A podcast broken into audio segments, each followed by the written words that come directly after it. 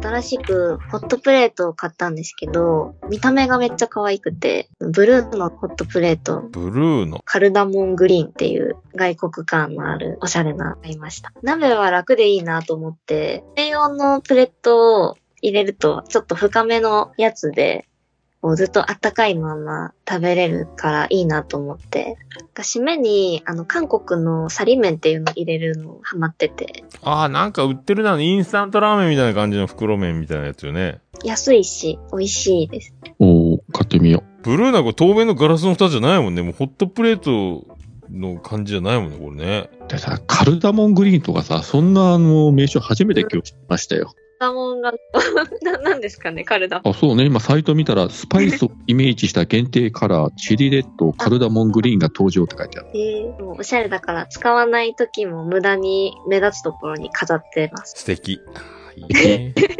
で、その映える写真を頑張って撮りますね。ホットプレートを多めに写して映える。蓋閉めた状態で中見せないってやつ。いいねって言って。楽しみにしております。はい。じゃあまた、来月よろしくお願いします。お願いします。